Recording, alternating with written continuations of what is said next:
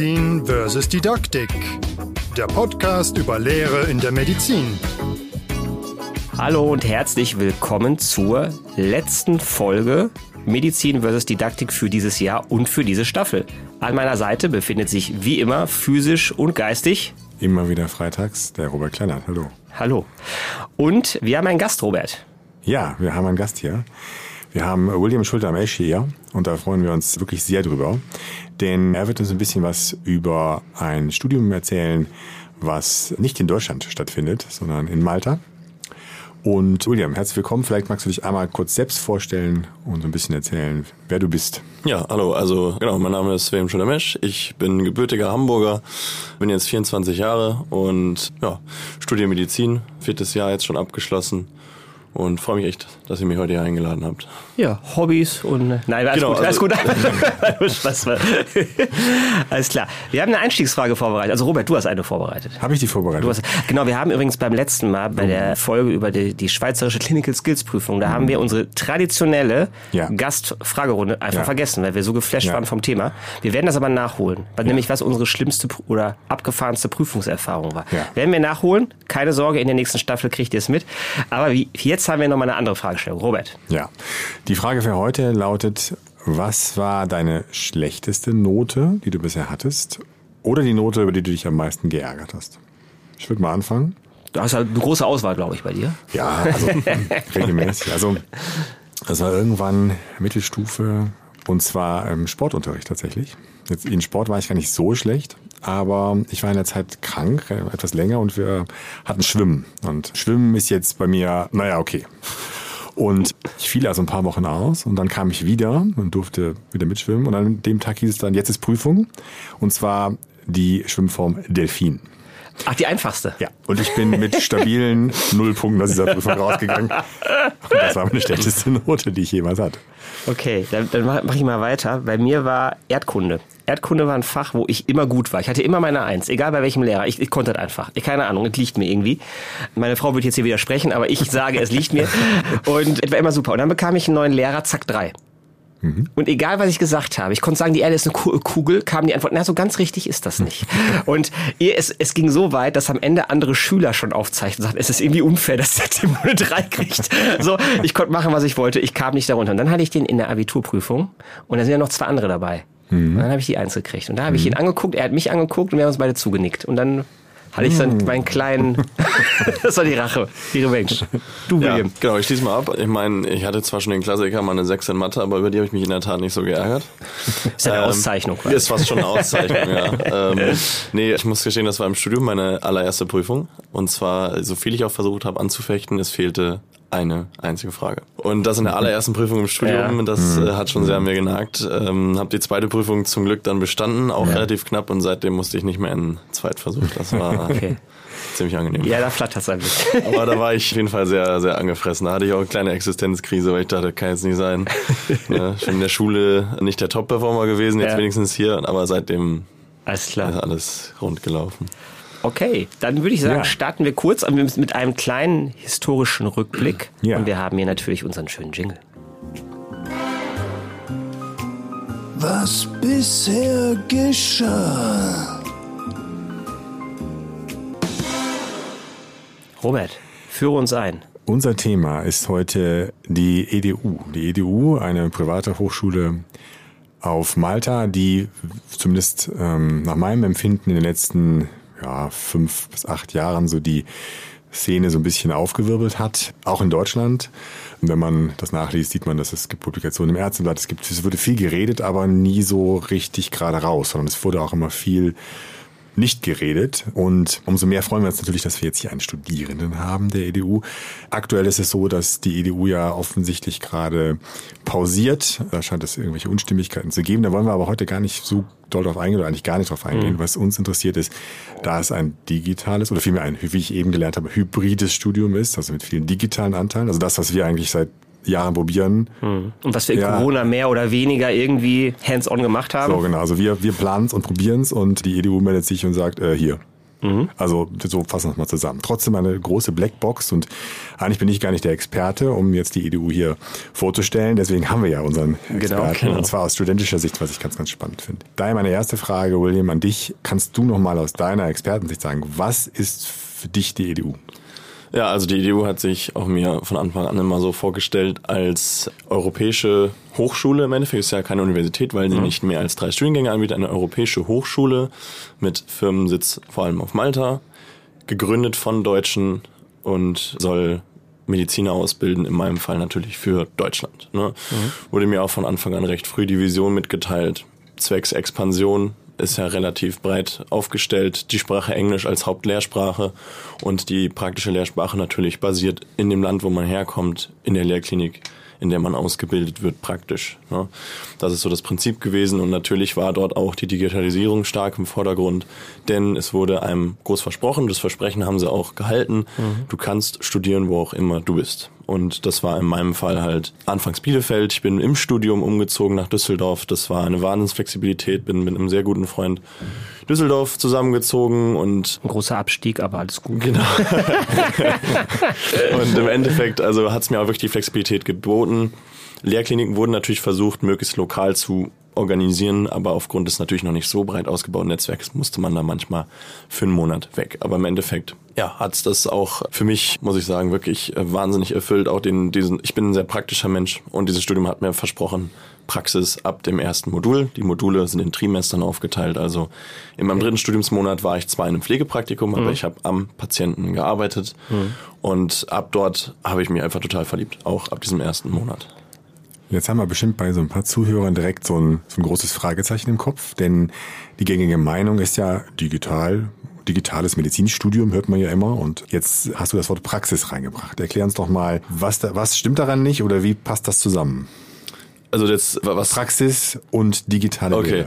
Ja, also es ist halt bei uns, ich, vielleicht sollte ich den Modulaufbau kurz zum Sehr bisschen gerne. anschneiden Genau, später. dass glaub wir ich, das so ein bisschen nachvollziehen Im. Curriculum ein bisschen genauer drauf eingehen, aber das, ähm, die, das ist so aufgebaut in den Trimestern im Bachelor, Master leicht unterschiedlich von der Reihenfolge, aber im Endeffekt die gleichen Anteile. Mhm. Man hat immer acht Wochen Online-Unterricht, eine neunte Woche Vorbereitung auf eine Prüfung. Mhm. In der zehnten Woche ist dann diese Modulabschlussprüfung, die beinhaltet alle Themen. Mhm. Man hat zwischendrin Paper, Präsentationen, da kann ich später auch nochmal Mhm. bei Interaktionen oder beim Online-Unterricht nochmal genauer drauf eingehen. Auf jeden Fall hat man acht Wochen Vorlesungszeiten, da hat man unter der Woche montags bis freitags zu verschiedenen Zeiten, das ist zwischen 8 bis teilweise sogar 17.30 Uhr, sind da Vorlesungen, die sind mit diversen Tutoren, Mentoren, Professoren, teilweise aus der ganzen Welt. Wir hatten von New Yorkern, die da teilweise nachts für uns aufgestanden sind, bis über England, teilweise Tschechien, aber auch einige deutsche Experten hatten wir da äh, Professoren zum Beispiel. Viele Tutoren, Mentoren kamen auch so aus dem slawischen Bereich, aber auch einige Deutsche. Wir hatten zwei, drei Spanier auch dabei. Natürlich alles auf Englisch, das war ja schön, diese Einheitssprache. Und ähm, Da will ich aber kurz anhaken. Ist das, also, das heißt, du fängst an zu studieren und es ist direkt alles auf Englisch. Genau, man muss auch ein bestimmtes Englischniveau vorweisen. Okay. Ich meine Mhm. B2, aber durch meinen Abitur Englisch-Leistungskurs hatte ich sogar einen Okay. C1er, also Ja, war okay. ich safe mit drin. Man Ja. kann aber auch ohne Probleme noch einen Englischsprachtest nachschieben, Okay. Mhm. so schwer sind die nicht. Und es wird auch Englisch, Medical English und alles angeboten. Okay, Also. Mhm. ist sogar Pflicht in den ersten zwei Modulen.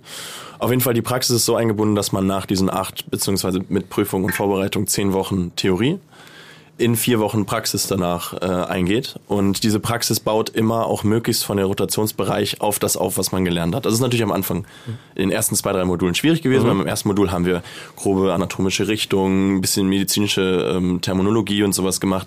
Da wurden wir halt dann erstmal einfach verteilt in irgendwelche Bereiche, sage ich mal, in die Pflege gesteckt. Erstmal einfach, dass man ein bisschen Patientenkontakt, wie funktioniert das Krankenhaus. Die haben auch kurz einen, einen Probedurchgang gemacht mit einer Kohorte, die zwei Wochen Pflege eine Woche haben sie irgendwie Physio gemacht und dann zwei Tage in der Küche, zwei Tage beim Putzen, einen Tag am Empfang. Ja. Die sollten so ein bisschen das Krankenhaus kennenlernen. Das hat nicht, sich nicht so gut bewiesen, aber die Pflegepraktiker sind super angekommen auf Okay. jeden Fall. Für alle, die noch keinen Kontakt hatten. Ich hatte vorher schon vier Pflegepraktiker gemacht für Wittenherdecke, die wollten ja sechs haben. Ja. Da hatte ich dann aber meine Absage Bescheid. Und Okay, dann, ja gut. Ne, äh, die sind ja auch da dann irgendwann auf den Schnitt mitgegangen, was die Auswahl angeht. Das ist auch ein Vorteil bei uns, dass das nicht so das Hauptkriterium ist. Auf jeden Fall in dieser Praxis, vor allem auch in den späteren Modulen, wird man immer theoriebezogen ausgebildet möglichst. Also ich hatte jetzt zum Beispiel mein letztes Mastermodul, das war ein ähm, chirurgisches Modul hauptsächlich. Da wurden wir dann aufgeteilt in jeweils zwei Wochen. Also man musste immer wechseln mit seinen Partnern sozusagen. Zwei Wochen Notaufnahme, möglichst chirurgisch. Manche sind auch für eine Woche mal in die innere Notaufnahme gegangen, aber es ging vor allem um die Notfallmedizin.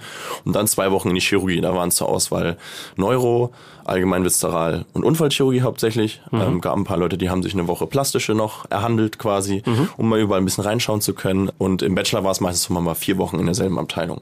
Man konnte im Bachelor manchmal noch so ein bisschen auswählen, je nachdem, was für Themenbereiche gerade dran waren. Aber meistens war es schon aufs Modul bezogen. Wir hatten auch zum Beispiel eine gynäkologische, pädiatrische, ein gynäkologisch-pädiatrisches Modell. Das war so ein bisschen von den Maastrichtern diese Mother-and-Child-Rotation abgeschaut. Da waren wir zwei Wochen in der PET und danach zwei Wochen in der Gyn oder halt bei den Tauschpartnern entsprechend andersrum. Und genau das hatten wir ja vorher in den acht bis zehn Wochen behandelt, thematisiert und wurden drin geprüft. Das heißt, wir sind so als quasi so, äh, so Junior-Experten so ein bisschen da reingekommen. Also wir hatten zumindest Ahnung von der Thematik. Wir konnten das ganze theoretisch Gelernte und Geprüfte eine Woche später sofort im Krankenhaus praktisch erleben und mitmachen. Und das war halt einfach Wahnsinn. Also es hat sich sehr gebunden dadurch auch das Wissen, muss ich gestehen. Also im Grunde so eine Art kleine Lernspirale, ne? Immer Theorie, Praxis, Theorie, Praxis, Theorie, Genau. Praxis und dabei immer höher, ne? Und im Master ist es ein bisschen anders. Da werden ja im Endeffekt die ganzen Themen wiederholt, nur vertieft. Also im Endeffekt wiederholt sich vor allem der klinische Teil natürlich stark. Und da ist es halt so, dass man eine Woche Intro hat. Man kriegt auch dann so ein Modul-Intro. Man hat dann kurz so ein bisschen anschneiden, was für Themen kommen dieses Modul, worum geht's, hat schon ein, zwei Experten-Sessions über die Hauptthematik und wird dann in die Rotation geworfen sozusagen. Ne? Wo man ja schon mal war meistens. Okay, ja. Und in dieser Rotation muss man sich dann auch Cases raussuchen von echten Patienten, die man erlebt hat. Natürlich entsprechend persönliche Daten zensiert, ist ja logisch. Und auf diese Cases wird dann später auch zum Beispiel die Gruppenarbeiten aufgebaut. Im Bachelor hat man immer Themen gestellt bekommen und im Master bringt man sie selber mit. Und da war es dann halt so, dass das Ganze in der Praxis angeschaute, nochmal wiederholte, dann später in der Theorie Das ist das Handy vom. Moment, das ist das Handy vom. Robert. Wir hören jetzt schön. Aber Jaya das ist das, immerhin. Ja. Immerhin. So, Entschuldigung. Und im Endeffekt würde dann, äh, wurde dann im Master eher auf die Praxis dann aufgebaut, dass wir alles, was wir in der Praxis gesehen haben, nochmal theoretisch mit den Profs und sowas durchgehen. Die bringen natürlich auch oft ihre eigenen Cases nochmal mit oder zeigen uns auch Vergleichscases, die sie so auch erlebt haben und da wurde halt so ein bisschen kollaboriert. Das fand ich eigentlich auch ziemlich Ja. spannend. Also im Bachelor wird Praxis auf Theorie aufgebaut und im Master wird die Theorie auf die Praxis aufgebaut. Okay. Und Aber prinzipiell ja Modellstudiengang. Ja. Vom Grunddesign. Ist ja, Z-Curriculum, wenn man so Genau, will, auch mit drin. Ne? Also, ja, also ich könnte das Z nochmal beschreiben, für die, die es zweimal nicht mitgekriegt haben hier. Ähm, nein, alles gut. Also das heißt aber alle Theoriesachen ja, das ist, ja- ist ja komplett alles digital. Ne? Also alle Vorlesungen, klar, finde ich, ist ja auch eh naheliegend, aber auch die Seminare, auch alle, alle Veranstaltungen. Genau, also, Also, wir haben nicht dieses typische Seminarmodell gehabt, wir hatten halt drei Haupttypen von, von Ja. oder vier Haupttypen von Sessions quasi. Ja. Einmal hatten wir die Orga-Sessions, das war Modul-Introduction. Mhm. Das hatten wir mit immer einem Professor, der war für uns zuständig, das war unser Modulleiter sozusagen. Mhm. Der hat mit uns auch dann jeweils, also am Anfang in der ersten Woche gab es eine Module-Introduction, Ja. ging so eine Stunde ungefähr, da wurde uns gesagt, was passiert, welche Themen, welche Bereiche. Und dann gab es immer so eine Week-Introduction, da hat er uns dann immer quasi, hat sich angeschaut, was für Vorlesungen haben sie, bei welchen Leuten. Mhm. Und dann haben wir auch eine Dreiviertelstunde ungefähr gesagt bekommen, hey, guck mal, eine kleine Präsentation, die Themen so ein bisschen anschneiden, dass wir uns so ein bisschen darauf einstellen können, was kommt. Mhm. Dann gab es Tutor-Sessions, das waren zum Beispiel einfach so, ja, also eigentlich ein bisschen mehr wie, wie Seminare, muss ich sagen. Äh, da hat man so ein bisschen über die, die Themen, sag ich mal, so ein bisschen schulischer gelernt Mhm. quasi. Da hatte man noch so Aufgaben, Split-Rooms, wo man Cases lösen musste und sowas. Breakout-Rooms, das war Ja. immer ziemlich cool. Und dann hatten wir halt noch die Mentor-Sessions, die waren vor allem über so, ah, sehr viel so, so mentale Einstellungen, wie verhält man sich professionell als Mediziner, Mhm. wie liest man richtig Emotionen. Also da wird so ein bisschen auch auf, auf ich sag mal, dieses ganze, die auf der menschlichen Ebene dem Arztberuf so ein bisschen beigebracht, dass man da nicht einfach als trockener Theoretiker Mhm. reinrennt und einem Patienten schlechte Nachrichten mit einer trockenen Miene rüberbringt und wieder rausgeht zum Beispiel. Also so, so grundlegende Dinge. Okay. Und die Expert-Sessions waren ganz normale professorische Vorlesungen, aber auch eher interaktiv, wo auch viel gefragt wurde. Wir haben ja auch, kann ich auch sonst später nochmal drauf eingehen, eine sehr starke Beteiligungspflicht. Und dazu waren wir auch noch Kleingruppen, was das Ganze auch nochmal ein bisschen Wie groß waren denn so die Kohorte, wenn man so ungefähr sitzt? unterschiedlich. Am Anfang war es natürlich ganz am Start der Uni. Ja, klar. Mhm. Ist super, super schwer, Leute ranzukriegen. Natürlich, da waren die Kohorten teilweise recht klein. Also zwischen acht bis zwölf Leuten. Meine Kohorte war mit, mit ich glaube, 13 Leuten beim Start. Okay. Etwas größer. Wir waren dann gegen Ende wegen ein, zwei Leuten, die Module wiederholen mussten. Mhm. Ein, zwei Leute, die abgesprungen sind.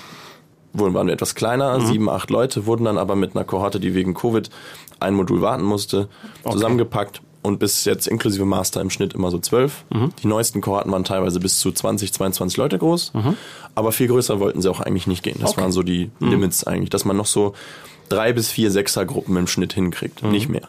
Ne?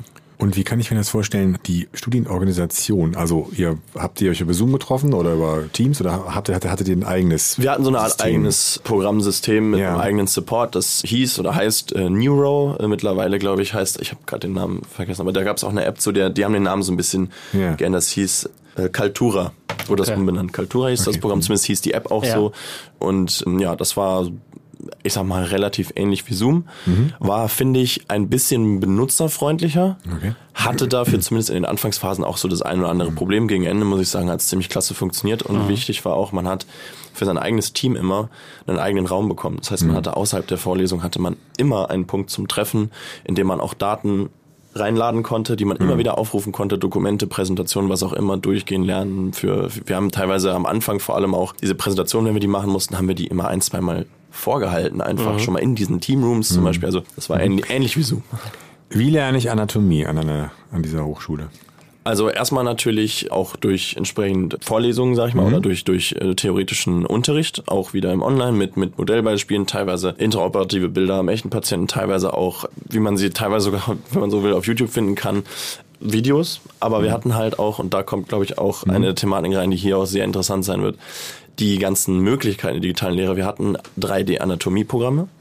Die gab es teilweise als Mobilversion, natürlich in ein bisschen abgespeckter Form, vor allem was die Auflösung angeht. Also, aber wir hatten halt auch für den, für den PC richtig, richtig, richtig gute Programme. Am Anfang, es hieß 3D for Medical und später hatten wir noch ein anderes Programm, ich habe fast nur das 3D for Medical Okay, benutzt. Und das war ein, ja, da konnte man in der Vollversion, die wir natürlich gestellt bekommen haben, in allen Schichten, die man sich vorstellen kann, von wie von der von der muskuloskeletalen Anatomie, von der Gefäßanatomie äh, bis hin in die Neuroanatomie konnte man sich in verschiedenen Schichten dichten sozusagen, also von, dem, von den Basislagen bis hin zu den feinsten anatomischen Bereichen, sich alles aufrufen. Man hatte auch die Suchoptionen, man hatte immer eine Erklärung, also man hat wirklich einfach nur einen Knochen angeklickt im Basisskelett und hat sofort die Einteilung, man konnte den Knochen querschneiden und sich die Schichten anschauen, man hat Erklärungen dazu bekommen, es gab Suchoptionen, man konnte sich zum Beispiel auch einzelne Muskelbereiche isolieren, man konnte Bewegungsapparate anzeigen lassen mit entsprechend auch Kontraktionen und, und äh, Extensionsmechaniken und ja, also das Okay. war sehr ausgeprägt auf jeden Fall. Du, du, du, du suchst nach dem Pendant des Prep-Kurses, ne? Hast du es gefunden, Robert? Nee, da, also, na- natürlich ist das ja, Ja. immer die Frage. Ne? Ja, ja, also es genau. gibt ja so, so tradierte Unterrichtsformen, Genau. von denen wir auch erstmal im ersten im ersten Gedanken gar nicht abweichen wollen. Also Mhm. ein Medizinstudium ohne Prep-Kurs würden, glaube ich, erstmal viele sagen, äh, nee. Ja, Das gibt's aber auch in Deutschland, da kriege Genau, weiß, ich wollte ich gerade sagen, ich kenne nämlich auch Die Standorte. MSH zum Beispiel, Ja. die haben ja mittlerweile, glaube ich, drei Standorte, mal Hamburg, Erfurt Genau. oder so. Ne? Aber, Aber- auch, aber, aber auch ganz tradierte ähm, Uni-Standorte, entweder unter Corona oder auch oder aus, ich weiß, bei, bei dem Standort, das aus baulichen Gründen, das mal für zwei Semester ausgefallen ist. Okay. Und die sind auch alle fertig geworden. Ne? Also, Ja, Vollkommen, nee, nein, vollkommen richtig. Ja. Aber es ist ja immer interessant, die Use Cases mal, mal zu hören, Ja, ja, wie es funktioniert. Ja. Und dann äh, sich auch mal zu hinterfragen, warum hat man diese, die, ne, gerade als Chirurg, jetzt bist, Ja. du, bist du ja auch schon chirurgisch tätig, ne, hast erzählt, machst Nachtdienste, assistierst äh, im OP und wenn man selber diese, diese Erfahrung macht, dann kann man ja für sich selber auch Ja. entscheiden, fehlt mir denn eigentlich dieses Manuelle? Und eigentlich möchten wir ja keinen im Präparieren ausbilden, sondern wir möchten jemanden in, in anatomischen Wissen ausbilden. Ja. Jetzt sind wir da ganz viele Anatomen wahrscheinlich ganz traurig, aber so ist es halt. Nee, die Frage ist- ja, genau. Und das sagt ein Chirurg. ja, ja, oh. So. Nach, der, nach dieser Staffel Ende ist dann jetzt auch Ende. Ne? Nein. ähm, nein, und deswegen habe ich nach, dem- nach dem Pendant gefragt, weil natürlich kann ich mir ja. schon vorstellen, dass es mittlerweile sehr gut ist und vor allem die Information hast du ja im Prepsaal auch gar nicht. Ja, also ja. die du jetzt gerade da aufgezeigt hast. Im Grunde ist es ja, wenn, wenn man so will, wäre es dann im Grunde Prep-Saal ohne selber machen, aber mit Augmented Reality dabei, wenn man so will. ne? Dass Genau. man, also wenn man, ja, es ist nur Oberverleih, ist egal. Ich habe noch eine andere Frage. Und zwar, habt ihr euch denn unter Studis auch irgendwie mal live getroffen? Oder also, also, also hat man irgendwann gesagt, pass auf, du sitzt in, keine Ahnung, Leipzig, ich sitze in Düsseldorf, treffen wir uns mal oder so? Oder? Kommt alles zustande. Ich kann das auch gerne mal hier reinwerfen. Ja. Meine mittlerweile Freundin seit drei Jahren habe Ja. ich übers Studium kennengelernt. Okay. Klassik. Ähm, Sehr schön, der Klassiker Ja, der noch. Klassiker. und aber auch sehr, sehr gute Freunde kennengelernt. Die Ja. wohnen teilweise auch in der Nähe. Ich wohne jetzt in Düsseldorf, da wohnen auch ein paar Studenten. Ich habe auch einen Studenten, der mit äh, Bachelor äh, aktuell ist, auch kennengelernt. Mit dem gehe ich jetzt regelmäßig auch Sport machen zum okay. Beispiel. Den habe ich über die Medimeisterschaften, also über das Medizinerfestival zum Beispiel kennengelernt, weil wir da mit Gruppe natürlich hin sind. Aber innerhalb der Kohorte trifft man sich oft in den Rotations. Man wird nämlich möglichst von der Uni zentral in ein bis maximal zwei Kliniken Training pro Kohorte gesteckt. Das ist natürlich Okay. je, je nach Kohortengröße. Ne? Man kann jetzt nicht 20 Leute auf einen Schlag in ähnliche Abteilungen setzen. Also auch im Master, wir hatten äh, jetzt in meiner Masterkohorte elf Leute, wir hatten drei Kliniken zur Auswahl, es sind dann im Endeffekt zwei geworden. Da sind wir einmal zu fünft, nee, einmal zu viert und einmal zu siebt hin. Haben uns dann da so ein bisschen aufgeteilt und dann unsere Tauschpartner und alles in den Rotationen. Und da hat man sich dann zusammen eine Unterkunft gesucht. Wir wurden da zum Beispiel oft in die Patientennachsorge. Das ist so eine Art Wohnheim für Patienten, die zum Beispiel aus dem Ausland kommen. Da gab's sind super viele Zyprioten über irgendwelche Kontakte immerhin haben sich dort operieren lassen zum Beispiel. Und in dem Wohnheim haben wir halt dann auch mitgewohnt. Das hatte einen relativ faire Mietpreis, gab es eine Teeküche und jeder hatte sein eigenes Zimmer mit Bad. Und da haben uns halt jeden Abend immer typisches Studentenleben, auch am Wochenende Sachen unternommen, sind mal irgendwo hingefahren oder sowas. Ist natürlich etwas seltener. Man hat keinen präsenten Campus. Man kann nicht sagen, hey, wollen wir gleich mal in die Bib gehen und was lernen. Das gibt's nicht. Ich habe mich vor allem in den ersten Modulen mit ein paar Kommilitonen sehr, sehr gerne in diesem Teamroom getroffen, auch über die Teams hinweg. Also wir haben dann wen anders aus einem anderen Team in unseren Room geholt und haben dann da wirklich teilweise mit Streaming von dem Anatomieprogramm oder ähnlichem zusammen gelernt, uns gegenseitig abgefragt, zusammen gelernt, haben uns manchmal auch einfach, weil man, glaube ich, auch diese Präsenz, weiß nicht, Leute, die so im, im Du lernen zum Beispiel, haben uns einfach vor die Kamera gesetzt haben unsere Handys in eine Box geschmissen und haben gesagt, gut, ich sehe, wenn du abgelenkt bist oder was am PC machst und du siehst, wenn ich das mache und haben dann halt einfach quasi digital gegenüber gelernt. Ja. Das mag sich der andere ein bisschen komisch vorstellen, aber es hat mir vor allem in den ersten Modulen, bis ich so meinen Rhythmus zum Lernen gefunden habe, ich war ja vorher noch Ja. mit keinem Studium in Kontakt, sehr geholfen beim Lernen, muss ich sagen. Also es ist auf jeden Fall anders Ja. und der Menschen Direktkontakt ist natürlich etwas rar, Ja. aber er existiert Okay. und wir sind als Kohorten sehr oft zumindest sehr gut zusammengeschweißt. Also aus den elf Leuten, zum Beispiel aus meiner Masterkohorte, mit, mit, mit fast allen, muss ich sagen, bin ich mittlerweile so eng befreundet. Also Okay. Hammer, wirklich. Es macht auch echt Spaß, immer diese vier Wochen. Man freut sich wahnsinnig drauf. Das ist wie dreimal im Jahr ein, fast schon ein Lernurlaub, wie, so- wie so ein richtig geiles, wie so eine richtig geile Fortbildung mit, mit, mit, mit seinen Buddies. Das ist wirklich Das erinnert so ein bisschen an den MME-Spirit, den wir in der letzten absolut. Folge hatten. Ne? Vielleicht entwickelt der sich da auch so ein bisschen, weil es eben so konzentriert ist. Das ist interessant. Egal. Ja, okay. Dankeschön. Mhm. Und wie ist es mit der Qualität? Habt ihr die, ist die mal gemessen? Ihr habt ja, glaube ich, eine Kooperation. Genau, also wir hatten erstmal, also auf Malta sind wir ohne alles, sage ich mal, also nur mit unserer Existenz eine anerkannte Hochschule.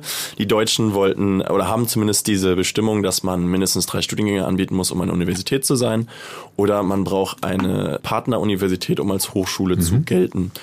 Das haben wir dann auch relativ schnell wirksam gemacht. Wir sind Partner mit der Universität Maastricht, welche für unsere Curriculums, Qualitäts- und auch praktische Ausbildungskontrolle zuständig ist.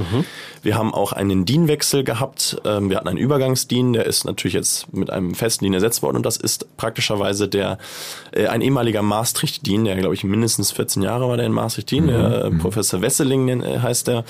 Der ist unser aktueller Dean zum Beispiel und die haben auch uns angeboten, was wir natürlich sofort wahrgenommen haben und seit ich glaube über drei Jahren jetzt auch mitmachen, den International Progress Test der Maastrichter, die über alle Jahrgänge hinweg denselben Test schreiben.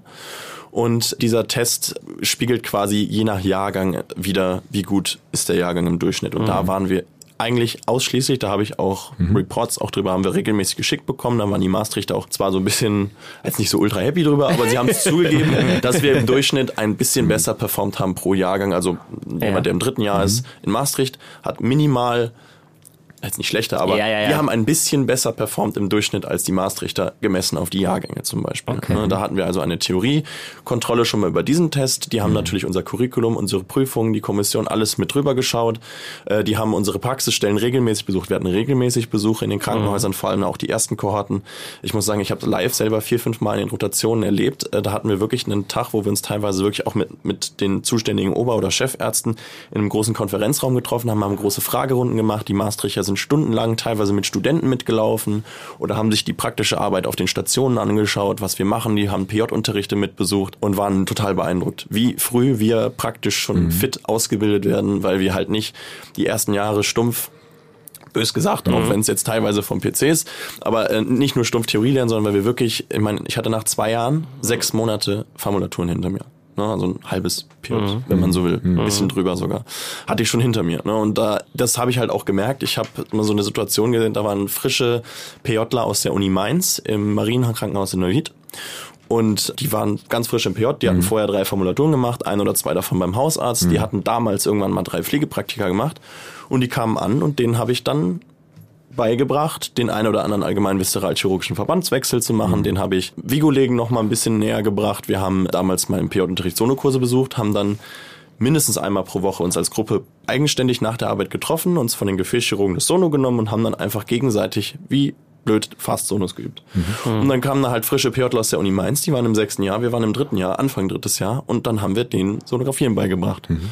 Weil natürlich auch zu Covid-Zeiten die ärztlichen Kapazitäten nicht mhm. groß genug waren, dass da groß nochmal Sonokurse stattfinden konnten. Und das hat mir auch nochmal persönlich einfach gezeigt, dass wir auf jeden Fall praktisch eine mhm. Qualitätskontrolle äh, mhm. da äh, mhm. bestehen würden, auf jeden Fall, gar keine Frage. Und auch bestanden haben über die Maastricht. Da haben wir auch schriftlich, die sind mehr als überzeugt davon. Okay, also das sind ja Kooperationskrankenhäuser ne? Das ist mhm. jetzt ist jetzt nicht so die Uniklinik, die so, ne, genau. die so entweder in mehrere Standorte aufgeteilt oder in einem, einem Gebäude da steht. Also kannst natürlich jetzt schlecht einschätzen, aber hattest du das Gefühl, dass gab das zu viele Wechsel? Waren die gut aufgestellt? Waren die gut vorbereitet? Weil die sind ja vielleicht nicht jetzt standardmäßig vorbereitet auf, mhm. da kommen jetzt Studenten aus dem zweiten Jahr, sondern ja. die kennen vielleicht eher PJler oder Formulaturen oder irgendwie mhm. sowas, aber, aber jetzt nicht so einen festen Studieunterricht. Ich, ne? ich muss gestehen, als, als Laborratte sozusagen, also als einer der ersten äh, Gruppen, die da reingeworfen wurde, äh, sind wir natürlich erstmal mit Vorsicht angepackt worden. Es kommt auch aufs Krankenhaus an. Also ich weiß von einer ähm, Mitstudentin, die jetzt mit dem Bachelor gerade noch fertig wird, dass die hat im Klinikum, am, am Helios-Klinikum Hildesheim zum. Beispiel angefangen und die waren viel besser gebrieft als wir damals bei unserer ersten okay. Klinik. Also das, mhm. da hat auch die Uni massiv dazu gelernt. Mhm. Auch die Kliniken, in denen wir angefangen haben, die sind nach zwei, drei Rotationen, waren die so warm mit uns. Mhm. Die haben mir zu Covid-Zeiten, ähm, wurde ich auch dort für Rufdienste eingestellt als Aushilfe wegen dem absoluten Personalmangel. Mhm.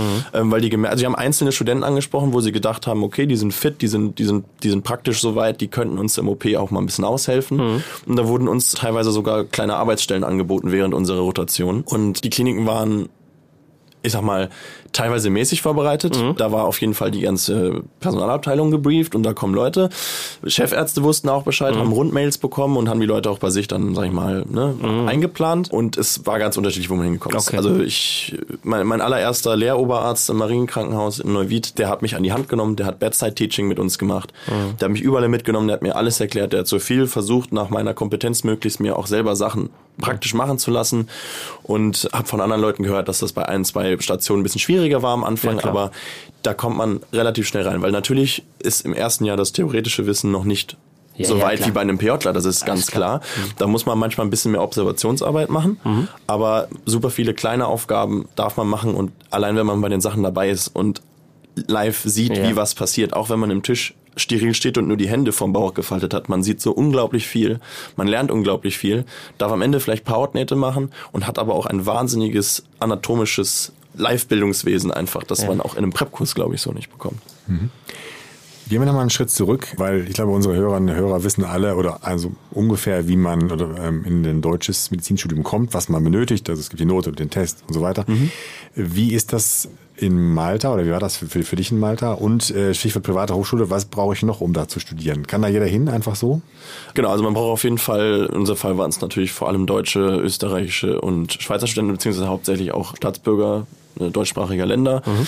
Und es war klar von Anfang an, die Ausbildung wird in Deutschland stattfinden, die praktische bis jetzt. Wobei wir auch, wenn ich das richtig im Kopf habe, ich bin ich nicht ganz informiert gerade, aber relativ aktuell auch österreichische Kliniken mindestens im Gespräch mit vorliegenden Verträgen hatten. Also mhm. da wurde schon mal auch, weil wir viele Österreicher haben, nach Österreich ausgeweitet. Aufnahmetechnisch war es so, man braucht auf jeden Fall einen Hochschulabschluss oder halt ein Fachabitur entsprechend, wie man es in Deutschland auch braucht. Nur dass man überhaupt die Chance hätte, eine Bewerbung mhm. wahrgenommen zu werden. Mhm. Das Wichtige hier war natürlich vor allem auch für mich, weil ich in der Schule keine Perspektive hatte, was will ich machen. Ich war in den bestimmten Fächern Biologie, Englisch, Sport war ich sehr gut. Dann war ich wiederum in Musik, Religion, Mathe und so nicht so gut. Das hat meinen Schnitt ein bisschen runtergezogen. Im Endeffekt hatte ich im deutschen System keine Chance. Mhm. Ich stand auch zwei Wochen kurz davor, eine NFS-Ausbildung in Hamburg zu machen, drei mhm. Jahre. Habe ich abgelehnt. Ganz kurz, Notfallsanitäter. Genau, Notfallsanitäter. Dankeschön. Ich, äh Bei der Berufswahl Hamburg habe ich abgelehnt, weil ich eine Zusage für meine Uni bekommen mhm. habe und mhm. natürlich sofort loslegen wollte. Mhm. Das Bewerbungsverfahren sah folgendermaßen aus. Wir haben äh, natürlich ganz klassisch wie überall sonst auch alles mögliche an Dokumenten. Personalausweis, Schulabschluss, mhm. Lebenslauf, Grundschulzeugnis, vorgearbeitete Praktika, alles. Also Schulbibliotheksausweis. ja, ja, so in die Richtung. Also, also, einfach, einfach quasi, dass man welche schulische ja. Leistung man also ja, abgeliefert hat. Personalausweis natürlich. Also die ganzen Klassiker, mhm. sag ich mal, ne? Mhm. Praktikabescheinigung. Und darauf ging es dann quasi, wenn man so will, in die nächste Runde. Da sind, glaube ich, die meisten reingekommen. Es ging ja vor allem darum, hat mhm. man überhaupt die, die Hochschulreife mhm. sozusagen und ist wirklich Staatsbürger und die Person, die man behauptet zu sein. Ja, das ist ja. auch wichtig.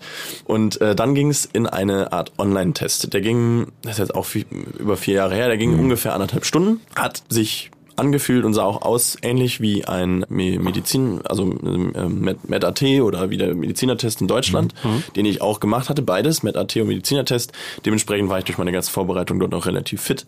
Und er war vor allem so aufgebaut, dass man wurde nicht überwacht quasi, man hat ihn zu Hause am PC gemacht, aber da war der Clou, es gab viel mehr Fragen als Zeit. Also ich glaube, der schlauste Mensch der Welt hätte zeittechnisch nicht alle Fragen hinkriegen können. So war dieser Test ausgelegt. Dementsprechend, durch zum Beispiel Nachschlagen von Fragen oder ähnlichem, hat man sich einen Nachteil verschafft, weil man weniger Fragen beantworten konnte. Das heißt, es ging darum, wie viele Fragen kann ich jetzt sofort beantworten. Und selbst wenn ich die Antwort nicht wusste und gemerkt habe, ich weiß die einfach nicht, weiter.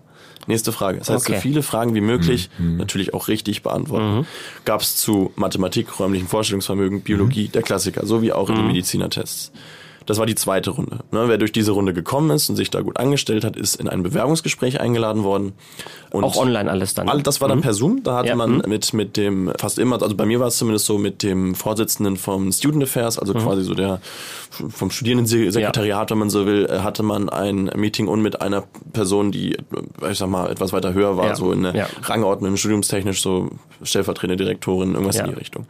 Und das lief bei mir ziemlich gut. Ich habe 90 Minuten lang mit den Leuten gequatscht. Ich habe erzählt, was ich alles gemacht habe, was meine Vorerfahrungen sind, wie ich auf den Beruf gekommen bin, dass ich das machen will, was ich alles schon gemacht habe, also meine Ambitionen. Ich war in Österreich, ich war in Deutschland, ich habe es in Maastricht probiert und ich wurde halt fast überall gnadenlos wegen meinem nicht suffizienten Schnitt einfach abgelehnt, der meiner Meinung nach nicht meine Leistung einfach wieder gespiegelt hat und meinen Noten im Studium jetzt, die sich selten über 2,0 halten, sondern eher drunter, wiederzuspiegeln, war es auch entsprechend Ja, die Abi-Note ist eh eigentlich ein nicht guter Prädiktor für Leider wer wird nicht, am Ende nein. ein guter Arzt oder eine gute Ärztin. nicht, Oder. Robert guckt skeptisch. Nee, Ich- wer gut Arzt nicht, aber wer, wer kommt gut durchs Studium? Das schon. Genau, also aber auch da muss ich sagen, da, da scheitert es leider auch, muss ich sagen, habe ich auch erfahren, viel an der Menschlichkeit manchmal, weil Ja, viele absolut. Leute dann absolut nicht mit dramatischen, kritischen, anspannenden, strengenden Mhm. Situationen klarkommen. Also das ist, ist mir auch selber untergekommen sehr oft. aber gut, einmal zurück zum, Ja. dann kam das Interview, sorry. bevor das tut mir leid, jetzt schreibe ich Alles gut, Das- alles gut, alles gut. Ich es ist ja total spannend. Genau, und dann kam das Interview und nach dem Interview haben sie mir dann, ich habe mich relativ zeitig beworben für den Start im September. Mein Interview hatte ich schon im Juni. Den Test habe ich im April geschrieben. Na, und äh, dann haben sie mir halt gesagt, sie sagen mir im Verlauf der nächsten sechs Wochen Bescheid. Und äh, ich hatte anderthalb Wochen später meine Zusage. Also ich scheine die auch, ich habe auch mit anderen Mitstudenten geredet, die hatten nicht die besten Interviews, die gingen teilweise nur so 30, 40 Minuten. Da haben sie auch gemerkt, so okay, so viel zu erzählen haben die nicht. Die haben vorher halt einfach ein bisschen Jura studiert oder so, hm, sind aber gut durch den Test gekommen, haben dann geschaut, trotzdem, ob es passt. Die Schulleistungen waren dann manchmal auch ein bisschen besser als meine. Ich weiß nicht genau, Ja, wie die ja. da ausgewählt wurden.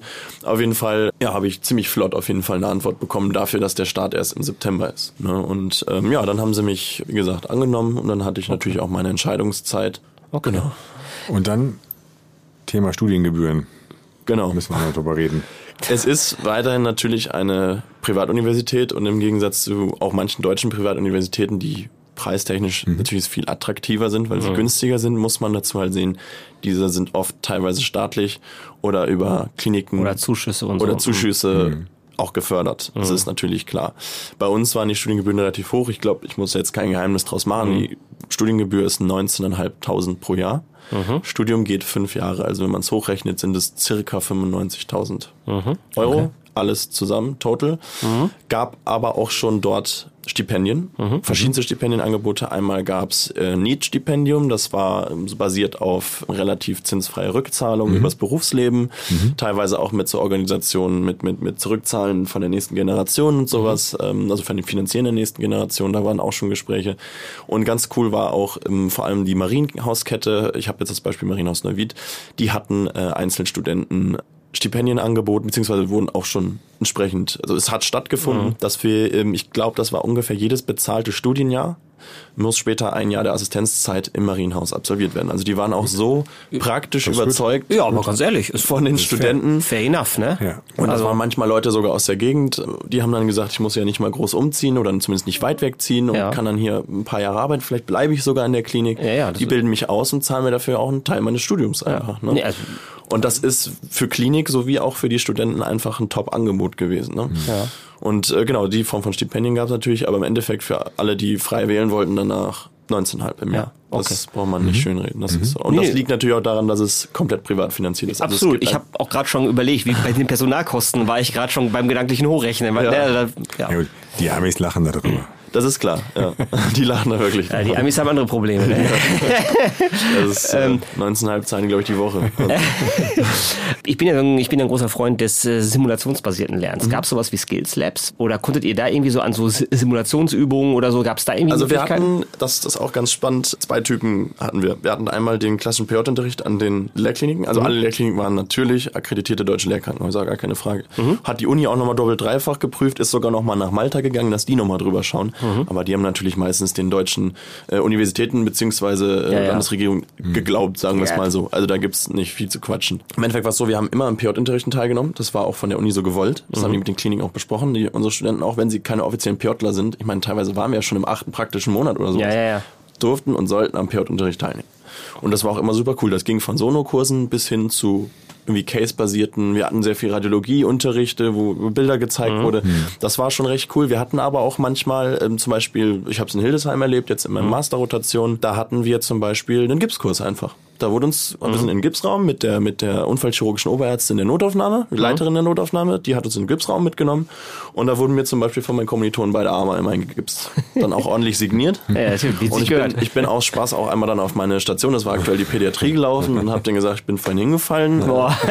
Nein, aber ähm, ins, insgesamt äh, haben wir sowas ständig gemacht. Wir haben da ähm, auch Tourniquet zum Beispiel einmal angewendet. Da wurde mir bis zum, äh, sag ich mal, zum Verschwinden des Pulses einmal der Ja. Arm zugeschnürt, dass man auch mal erlebt, wie ist es, ein Teil anzuhaben. War nicht schön, muss ich gestehen. Ja, ja. Aber sowas alles haben wir gemacht. Okay. Also das äh, gab's vielerlei und theoretisch gab's da eine sehr coole Sache. Und zwar hatten wir ab einem gewissen Zeitpunkt des Studiums, das wurde dann für alle Jahrgänge eingeführt von Anfang. Bei uns kam es im zweiten Jahr, glaube ich, ungefähr.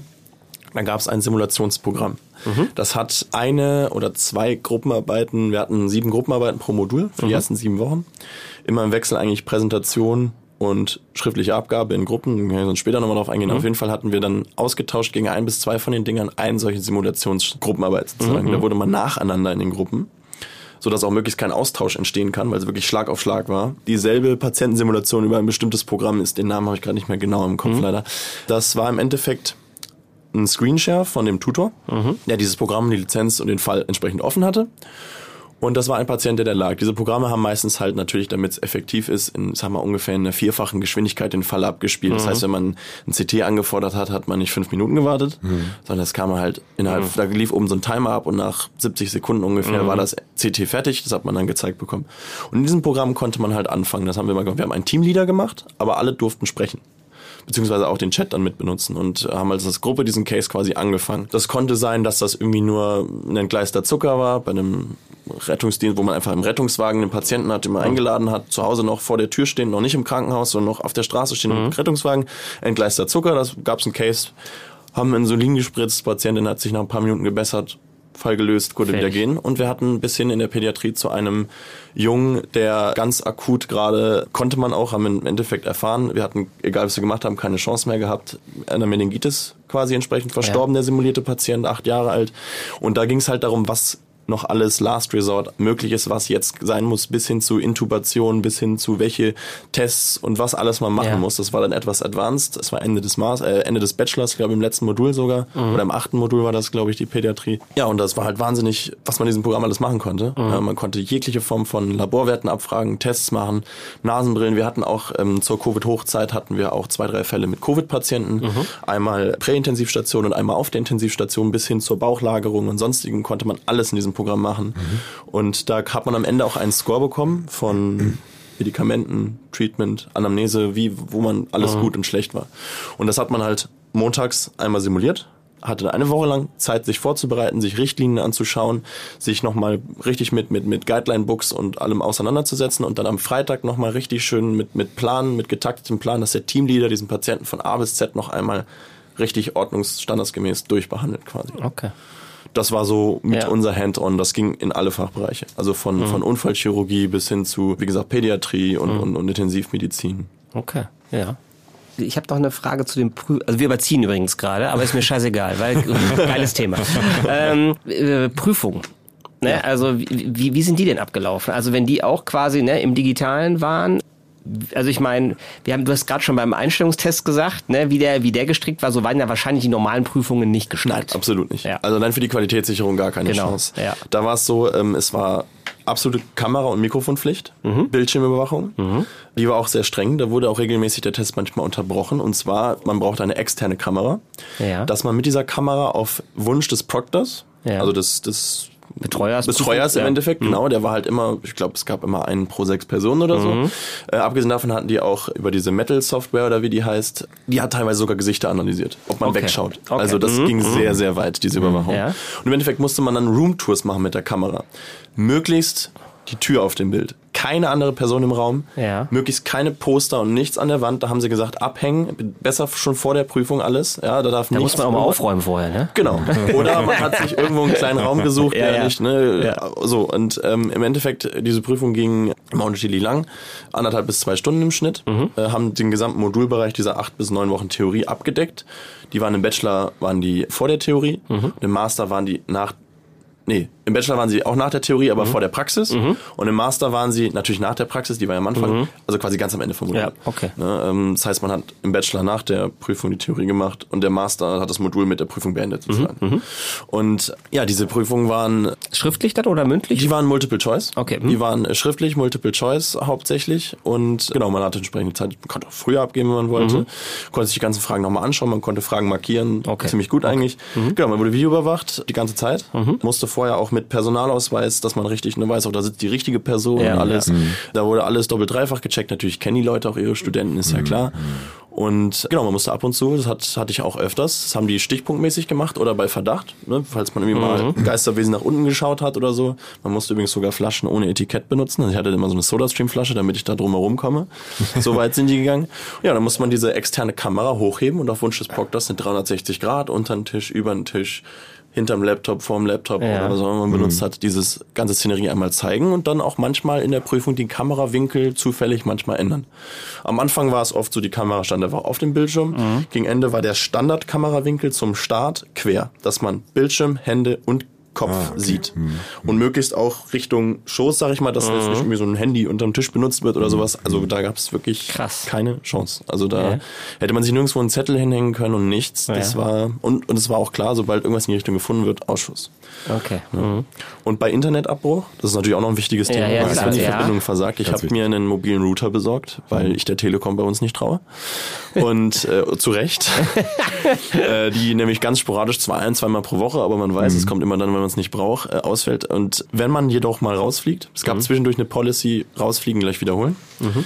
Dann gab es aber, dass man ein paar Minuten Zeit hatte und zumindest per Mobil sofort an den Tutor, der überwacht oder generell an. Student Affairs eine E-Mail direkt schreibt. Dass man sofort sagt, ich bin rausgeflogen, Ja. Bescheid sagt. Und wenn man innerhalb von fünf Minuten reconnecten konnte, darf man die Prüfung weitermachen. Ne? Und zwar ab dem Stand. Das wurde immer, ich, alle 30 Sekunden hat diese Prüfung synchronisiert gespeichert, alle Antworten. Und so, dann musste man sich komplett nochmal einloggen, hat dann aber seine Prüfung quasi weitermachen dürfen. Ne? Ist zum Glück selten passiert. Aber klar, es ist ein, zwei Leuten mal passiert. Die haben gesagt, das hat eigentlich immer ziemlich, ganz- ziemlich gut geklappt. Und ich muss jetzt auch sagen, fünf Minuten ist keine Zeit, in der man eine Zwei-Stunden-Klausur komplett einmal durch researchen kann. Also das äh, halte ich für ziemlich unmöglich. Also ich muss sagen, insgesamt glaube ich, ist es ziemlich unmöglich gewesen, Ja. in diesen Prüfungen Ja, wirklich im großen Rahmen zu schummeln oder irgendwas. Ja. Ah, das glaube ich auch. Vor allem, wenn man dann seine Studierenden kennt und Ja, das ja. so macht. Das wär, Also in Deutschland ist das halt nicht möglich. Ja. Also Datenschutz unmöglich, Ja. so etwas zu tun. Aber Ich war, also ich weiß, während Corona haben es ein paar, ich weiß nicht, ob es in der Medizin war, aber ich weiß, dass es, Ich dass es weiß es von meinem Bruder, der hat hier in Bielefeld Biologie Bachelor Ja. studiert. Der hat in der Tat zwei, Computer, zwei Geräte gebraucht, eins für Zoom und eins für die Prüfung, denn das Überwachungsprogramm für die Prüfung ist, wenn man es, sag ich mal, unschön formulieren will, im Endeffekt ein Trojaner gewesen. Ja, ja, der ja, hat, ja. Dieser Trojaner hat Zoom geblockt. Der hat hier sämtliche Programme, sobald Ja. man ihn aktiviert hat, geblockt, bis auf dieses Prüfungsprogramm. Man konnte nichts anderes machen. Man konnte, glaube ich, kaum den PC runterfahren, Ja, ja, wenn genau. das Programm lief. Und im Endeffekt, das, mit diesem Programm hätte man wahrscheinlich jegliche, sämtliche Daten des PCs auslesen können. Ja. Ich glaube, das ist halt gegen sämtliche Ja. Verfassung wahrscheinlich. Ah, war ja Corona, komm. Ja, genau. Ah, komm, da geht halt. Da war es noch fast glimpflich, dass wir wirklich, also wir hatten auch, wir durften, konnten, hätten theoretisch mit dem PC alles machen können, aber bei der Ja. totalen Bildschirmüberwachung ist zum Beispiel auch noch so ein Ding. Ich habe nicht an meinem Desktop-PC, der drei Bildschirme hat, die Prüfung machen können. Ich habe meinen Uni-Laptop genommen, den ich auch mobil immer mitnehmen Mhm. konnte, für die Rotation und sowas, denn sobald ein weiterer Bildschirm angeschlossen war, kam man nicht in die Prüfung. Also Ja, ja, ja, in alle Richtungen war da Mhm. abgedeckt. Ne? Also Keine Chance. Meine letzte Frage. Ähm, weil wir müssen, weil jetzt haben wir so, so auf, auf 50 Minuten, wir hatten noch nie so eine la- lange Folge, siehst du als Kompliment. Äh, wie ist es mit praktischen Prüfungen? Die waren dann in den Lehrkrankenhäusern, oder? Genau, also wir haben, die Oskis haben etwas später erst angefangen, richtig organisiert zu werden. Mhm. Bei uns äh, war es dann zum Beispiel das Bachelor-Abschluss-Oski, das ist auch das Wichtigste eigentlich, Mhm. weil das mit in den Bachelor richtig reinfällt. So ein großes Oski gewesen mit acht großen Stationen. Ich habe noch eine Frage gleich. Scheiße, aber okay, mach schnell. Ich beeile mich. Ja, tut mir leid. Äh, auf jeden Fall war das richtig klassisches Oski, acht Stationen. Wir waren sechs Leute, sind durchrotiert. Ne? Ich habe bei Station 6 gestartet, bei Station 1 aufge äh, 5 aufgehört. Zehn Minuten Aufgabenzeit, ne? dann zwei, drei Minuten Reflexion, also Reflexion an den ähm, entsprechenden Prüfer, der mit im Raum sitzt. Und dann noch manchmal, wenn man Zeit hatte, zwei Minuten extra für extra Ja, Fragen. also kl- Klar, klasse. Klassisches Oski. Okay, gut. Ganz Mhm. klassisch, mit Kameras sogar aufgenommen, für Nachbewertung sogar noch. Ähm, ansonsten praktische Prüfung großartig hatten wir nicht. Es waren vor allem die Oskis, Ja, muss man okay. sagen. Ja. Gut, dann noch die, meine andere Frage, dann kann der Robert äh, den Sack zumachen. Gab es sowas wie auch eine, eine also Thema Wissenschaftlichkeit? Gab es auch mal irgendwie so eine Art Forschungsarbeit oder habt ihr irgendwie zum Thema Wissenschaftlichkeit irgendwas Absolut, gemacht? absolut. Das ist vor allem auch Richtung Master reingerutscht natürlich Ja. und das wurde auch äh, stark geplant. Ist Mhm. natürlich jetzt auch mit auf kurz auf Pause gelegt. Im Endeffekt ist es äh, so gewesen, dass wir im Bachelor schon teilweise auch Leute hatten, die ihre Bachelorarbeit publiziert haben. Wir hatten Leute, die haben ihre Bachelorarbeit auf einem Forschungsprojekt, auf Eigenforschung, auch in Universitäten, deutschen Mhm. Universitäten teilweise basiert, die sie für Master und eventuell potenzielle Doktorarbeit weiterführen wollten. Mhm. Ich kann jetzt auch als Beispiel zum Beispiel meine, meine Freundin nehmen, die ist nach Davos gegangen, hat in Davos für die, für die Unfallchirurgen hier in Bielefeld ein Forschungsprojekt mitbegleitet und hat darüber mit ihrer Doktorarbeit schreiben wollen. Okay. Und hat auch über diese Thematik, leider nicht bezogen auf diese Forschungsarbeit, Ja. aber auch über diese Thematik ihre Bachelorarbeit geschrieben. Okay. Auch ich habe einen Patientencase aus dem Bethel Krankenhaus genommen für ähm, von den von den Thorax oder interdisziplinär Thorax allgemein viszeralchirurgisch und habe darüber meine Bachelorarbeit geschrieben, hatte auch vorgehabt, das zu publizieren, aber das ist alles ein bisschen in Stocken geraten, da bin ich aber noch dran. Also Ja, okay. genau und für die Masterarbeiten da wurde auch richtig wurden richtig Wissenschaftler nochmal mit eingestellt, dass die dass wir da auch richtig aktiv, dass unsere letzten ein bis zwei klinischen Rotationen eventuell sogar im Labor stattfinden. Okay, das klingt also wirklich dann auch nach einer klassischen Bachelor-Masterarbeit. Ja. So, also jetzt, ne, was, absolut. äh, ja, Ja, okay, interessant. Das war auch der Wille, dass wir mindestens eine Rotation in, aktiv in die Forschung gehen und darauf unsere Masterarbeit basieren. Ja. Okay. Ich habe Ja. noch mehr Fragen, aber ich, äh, es, äh, es, äh, vielleicht machen wir nochmal Teil 2. Ja, vielleicht. ja. Sehr gerne. Also Ro- Robert, hast du noch eine Frage? Nee, ich glaube, wir sollten schließen. Ja. Weil, aber es ist äh, super spannend und ich äh, bin total happy, dass wir ein bisschen über die dieses Konzept reden konnten, weil man auch wenig findet online, also Mhm. wirklich wenig Infos drüber findet. Das ist natürlich auf der Website, aber ähm, Ja. wirklich mal so Insider hört man kaum was und aus didaktischer Sicht hört sich, hören sich viele Dinge gut durchdacht an, muss man ganz klar sagen. Mhm. Ja.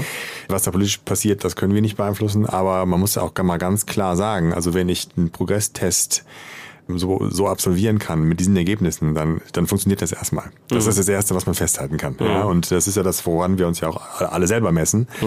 Also ganz, ganz spannend. Vielen Dank. Ja, und, vielen, ähm, vielen Dank. Ja. Ich danke für die Einladung. Und ja, ich glaube, wir, wir schließen sogar. Die Staffel. Oh nein, schon Ja, zweite, Staffel. Zweite Staffel vorbei. An der Stelle nochmal einen riesen herzlichen Dank Ja. an Michael Gröning und Dina Horstmann für Vielen, die vielen klangliche Veredelung Ja. unserer Aufnahmen hier. Sonst klänge das längst nicht so schön. die, die das auch immer sehr kurzfristig machen. Ja. Mea culpa.